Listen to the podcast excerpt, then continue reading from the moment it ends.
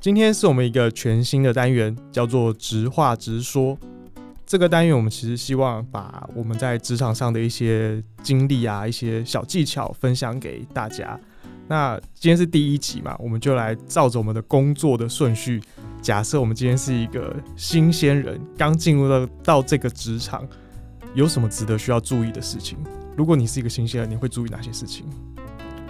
呃，我先从刚开始的那种心情的悸动开始讲好了。我觉得第一个月的第一天，其实也都是从你收到 offer letter on board 的那一天开始去计算，那才是你真正的第一天。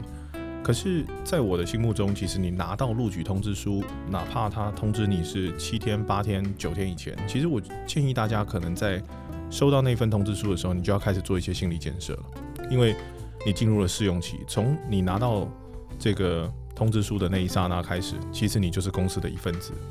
那我觉得在这里讲的试用期，其实并不是法律或是人资规定的那一种试用期，而是你心理，尤其是团体心理的试用期。有些人加入了公司几天就发觉自己格格不入，马上离职。那又有一些人呢，则是忍了几个月，在那几个月之中，他其实相对的是很压抑，然后影响他自己的表现，交不到朋友这样子。对，而且有些人会觉得我不是我了。我进到这间公司之后，我以前曾经有的社会经验，或者是我认为我可以表现的那一种素质都不见了。其实不用怀疑。你被了一个陌生的环境给影响了你的表现，所以你没办法达到那样子期许的素质，最终可能你会自己离职，或者是被主管劝退。那我觉得无论如何，在你收到 offer letter 的那一刹那开始，你就要自己开始去设定，你就是一个职场试用期的啊起跑点，那你就开始要做很多的功课，然后让自己的尤其是心理状态可以调整的良好。总结出来的做法其实是有三个，第一个是熟悉组织，第二个呢就是介绍专场，第三个就是主动出击。我从第一个开始叙述介绍，简单说，熟悉组织最重要的，也是我把顺序摆在最前面的，就是将大老板的照片。记得这里我强调是大老板，而不是你所谓的你的主管。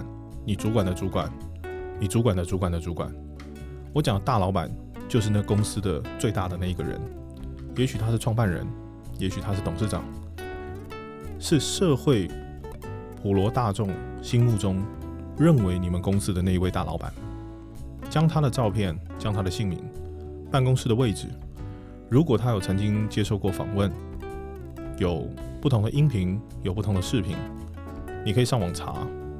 切记一定要了解他，从世俗的眼光开始了解他也好。你开始要建立跟他的熟悉感，听着听着，你要将你大老板的声音、跟他的外形、跟他可能会有的谈吐记在你的脑海里面。第二个，我想要跟大家分享在熟悉组织的心法是，将公司所有的主管姓名、职级、单位、分机，还有他的座位。全部念三遍，因为重要的事情要念三遍。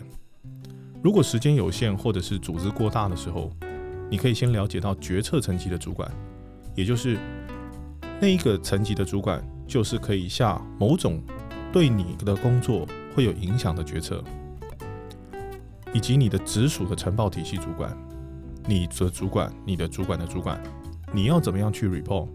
无论是你的请假，无论是你的执行业务。又或者是你在工作上面遇到困难的时候，你有申诉的管道或者请求支援的管道，将公司所有的主管姓名、职级、单位、分机全部念三遍，了解他们到底在做什么，他们是谁，哪一个单位，以及如果你需要他们，他们会在哪里，电话号码是几号。在熟悉组织的最后，我可以建议大家的是。将平时工作关联性强的单位跟人员姓名、职级、分机、座位查核清楚之后，制作属于自己的通讯录。这里我讲的跟上述的第二点有不一样的地方是：第二点在讲的是主管，第三点在讲的是关联性强。什么是关联性强？你平常会需要的资源，假设你是业务单位，你可能会需要产品单位的窗口，这个产品单位的窗口是不是你常常会需要跟他联络？那他的位置在哪？他的姓名在哪？查核清楚，透过前辈的指导，透过同事的分享，了解你的左右关系，制作属于自己的通讯录，而不要只是一昧的依赖公司的分类方式。我相信每个工作都是有它独特的地方，利用这一点自己独特的地方创造的通讯录，会比公司给你的知识工具来得更得心应手。这里有个小技巧，也就是在你熟悉组织的过程之中。非常要注意的一点，首先就是切勿装熟，尤其是绰号、昵称这些，其实都是老同事之间的专利，不属于你这位新人。所谓的老同事，就是因为他们有共同经历过的专案、革命情感，甚至他们有私交丰富的互动情谊，所以在绰号的昵称的背后，其实代表了是他们对于互相的熟悉跟认识。而你只是一位新人，在这个过程中，如果你没有了解这个分寸，常常会被定位成你很油条，你很市侩，在这组织里面，也许开头就并不是这么的理想。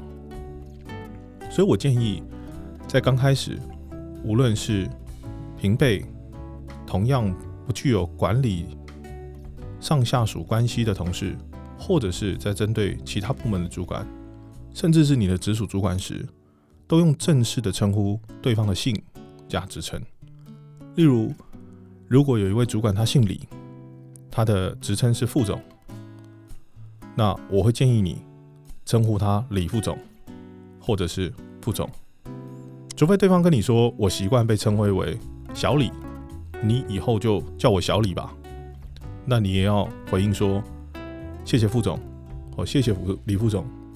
那我以后就直接称呼为你叫小李。那你也可以再加一点，同时间让对方了解到你也可以称呼我叫小王，或者是呃乖乖，或者是小怪之类，你认为可以跟他拉近关系的称呼。那我觉得这样子的互动应该会比较适宜身为一个新人的分寸。所以听起来。刚进入到一个新的工作环境，其实认识周边的人是一件很重要的事情。那除了认识之外，我们要怎么样让自己被别人认识？接下来我就要跟大家分享第二点，也就是我认为在职场上面 on board 的那一天，你应该要做的最重要的事，就是如何将自己的专长摆在自我介绍的姓名以及原生地的后面。为什么我将专长要摆到自己的姓名以及原生地的后面呢？姓名代表了你的人格，代表了你的生命。你的原生地可以跟同事产生一些新的连接，甚至是你们原本可能是同学，可能是邻居，可能你们有相熟的环境，尽可能的拉近人与人之间的距离。专长是你要告诉大家怎么样能够利用你的最好方式。所以，如果一个自我介绍，我会这样讲：大家好，我是 T.Y，我是台北人，我的专长是 Word，我的打字中打一分钟可以八十个字，英打一分钟可以一百五十个字。如果大家有需要报告整理，或者是 Word 档案制作，都欢迎找我。我的分机是多少多少多少，专长尽量选择通用型的，越明确越好，越能够使用在各个领域、各个专案上，你就会是大家的好帮手。除了你讲到你自己的专长之外，也要使大家知道怎么样能够利用你这位新人。例如，你已经知道你在负责的业务是哪一块，或者是你的部门是哪一块，那你也可以让大家知道说。我现在目前是在某某部门任职，如果有需要我的专业协助，或者是我以前曾经在某一间公司担任什么样子的职位，都欢迎随时找我。我的 line，我的联络方式是什么？于公于私，你都会愿意协助大家。我相信一定会可以感受到你的诚意。没有人会忽视有诚意的人。当他是有这个需要的时候，往往第一个想起来就是你。被人想起，你就有利用的价值。介绍专长并不是要你炫耀你自己的能力，切记，能力有多好是对方给你的评价，而不是你自己认为你有多好。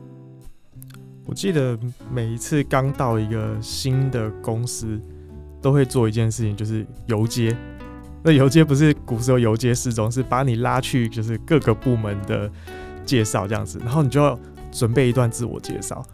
其实以前真的没有想那么多，就是只会很尴尬说啊，大家好，我是 J C，我是某某听的，就这样子。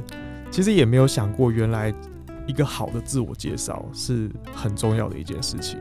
常常就是往往就是只是希望那个很尴尬的感感觉赶快带过就好，赶快结束。对，那所以其实新人刚开始有时候常常讲说，一个试用期的新人，常常坐在那边都不知道要干嘛。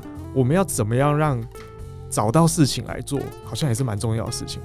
也许在一个职场上面，其实相对陌生的环境上，敌不动我不动，不动静，好像都是大家对新人一个很有的刻板印象。同时间，好像新人都在等着大家指派工作。当然，一些职场上的老人也会认为，对，新人就在等着我。如果我不指派工作给他，他根本也不知道要做什么。但是我这边在第三点，我可能给大家一个比较积极、比较不同的建议：主动出击。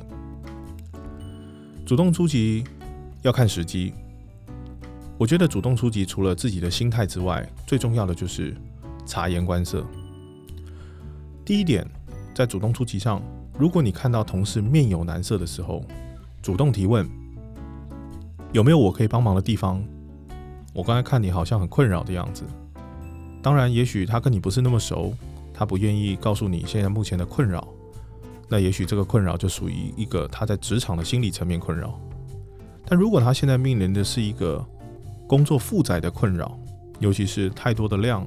或者是突如其来的一些需求，他无法满足的时候，也许他就会开始利用你的专长，甚至是你的时间。第二个小技巧，我可以跟大家分享的就是，在会议上面，如果有听到被指派任务的同事，我想大家应该都会有这样子的场景吧。如果在一个会议上面，我们碰到了主管 assign 了一个任务给某一位员工，这位员工。往往脸色就相对比较难看一点，他可能会心想：我已经够忙了，难道还嫌我不够忙吗？我怎么可能做得完？这个时候，如果在会议结束，你可以低调的主动关心：需要我一起协助你吗？哪怕这个协助未必是你可以提供了，但也许这一句话就可以让他觉得职场依然是温暖的。那我觉得新人保持这样子的态度。可能也会让一些职场上的老人维持在他职场上应该有的表现以及应该有的心态。我相信这样子的主动关心应该是很温暖的。第三个，我建议大家的就是观察主管的情绪。例如，你的主管可能是一个平常会有喝咖啡习惯的人，那他喝咖啡的量是不是变多了？他开会被抓会议的几率是不是变高了？如果他是一个有抽烟的人，他离开办公室、离开座位抽烟的频率是不是变多了呢？我觉得，作为一个新人，你可能跟你的主管也可以主动的出击，去询问是不是有分担的失误。大家听到这里有没有觉得好像跟第二个介绍专长有很密切的关系？没错，其实除了介绍以外，你更可以主动的告诉大家。我愿意分担大家的工作，我相信在职场上面，你一定会是一个获得好人缘的新人。